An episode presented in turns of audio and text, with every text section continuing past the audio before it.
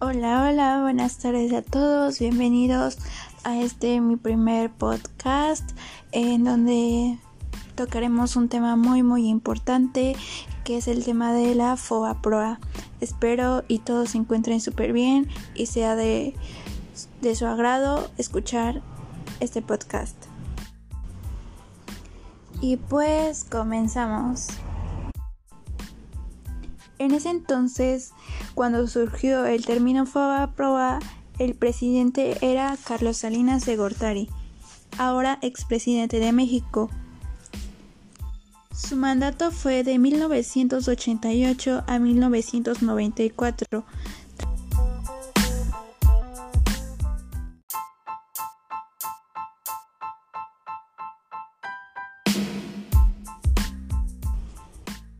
Podemos decir que el gobierno de Salinas de Gortari tuvo consigo cosas positivas así como negativas.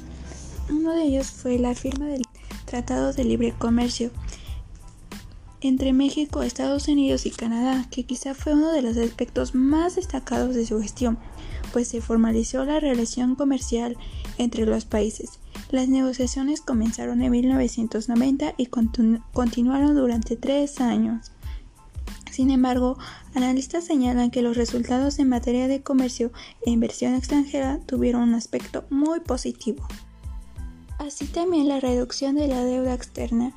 Para 1982, el pago anual de intereses de la deuda externa era de 14 mil millones de dólares, pero en los años de 1983 y 1988 se destinó el casi 7% del Producto Interno Bruto, o más conocido como PIB, para su pago y al inicio del sexenio de Salinas la deuda era de, del 45% del PIB. Sin embargo, en 1992 llegó a un acuerdo con el FMI y otros países para la reducción de más de 7 mil millones de dólares lo cual ocasionó una disminución de la deuda a 20 mil millones de dólares. Un punto para nuestro expresidente Carlos Salinas de Gortari. También logró la privatización de Telmex. La gestión pública de teléfonos de México tenía muchas fallas alarmantes. Por ello, el, el entonces presidente decidió privatizarla. La venta se realizó por medio de una subasta pública y si bien obtuvo varias propuestas de inversión de inversionistas extranjeros, pero una de las condiciones era que la, la mayor parte quedara en manos mexicanas. Es por ello que el grupo Carso resultó la ganadora. Pero también trajo consigo una crisis económica. En 1994, en en la recta final de su sexenio, el expresidente presentó un alto gasto gubernamental en obras públicas para lidiar con un déficit de cuenta corriente. Salinas decidió emitir tesobonos que aseguraban pagos en dólares y con los cuales se pudo recaudar fondos del Banco de México. Sin embargo, tras situaciones políticas como el asesinato de Luis Donaldo Colosio, los inversionistas se asustaron, canjearon sus tesobonos en efectivo y se vaciaron las reservas de Bancico. Ante esto, el exmandatario no realizó ninguna estrategia y, sucesor, y su sucesor no pudo contener esa crisis financiera, conocida como el error de diciembre o el efecto tequila. También con ello trajo un aumento de pobreza en el país. Si bien las reformas económicas de Salinas de Gortari ayudaron a estabilizar momentáneamente su costo, su, costo fue el aumento de personas en condición de pobreza. De acuerdo con datos de la Secretaría de Desarrollo Social, Sol, ahora Secretaría de Bienestar, al final de las gestiones de Salinas, el porcentaje de población en pobreza era del 52.4%.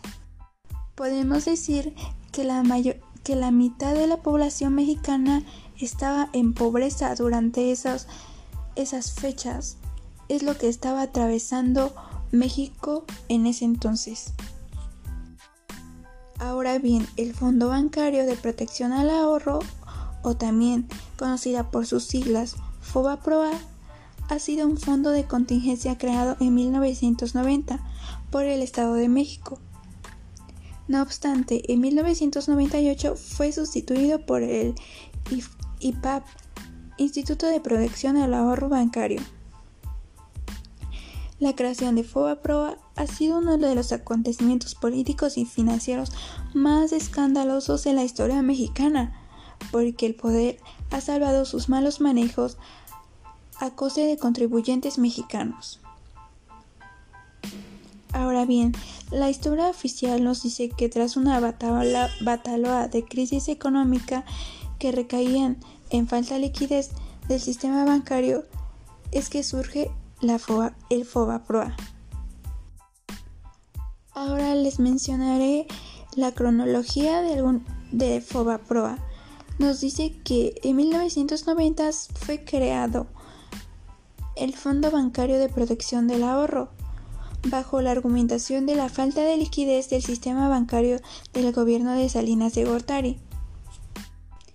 Da vida a este fondo de contingencia para enfrentar, los problemas financieros extraordinarios bajo las excusas de la posible crisis económica. En 1991 fueron vendidos 18 bancos, en diciembre de 1994 se estalla la crisis económica con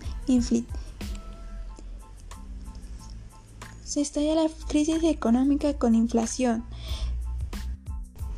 En 1995 se aplica el FOBAPROA para obtener las deudas ante los bancos, capitalizar el sistema financiero y garantizar el dinero a los ahorradores. Y pues esos fueron algunos de los acontecimientos y fechas más importantes en ese entonces. Y ya dimos a conocer cómo es que surge el, el FOAPROA y los problemas que estaban surgiendo, los problemas que tenía nuestro país de crisis económica en ese entonces y algunos de los aspectos más relevantes del del gobierno de nuestro expresidente Carlos Salinas de Gortari. Y pues con eso finalizo mi podcast. Espero que sea de mucha utilidad para todos los que lo escuchen y que más que nada que sea entendible. Y les deseo un bonito día a todos. Gracias por escucharme.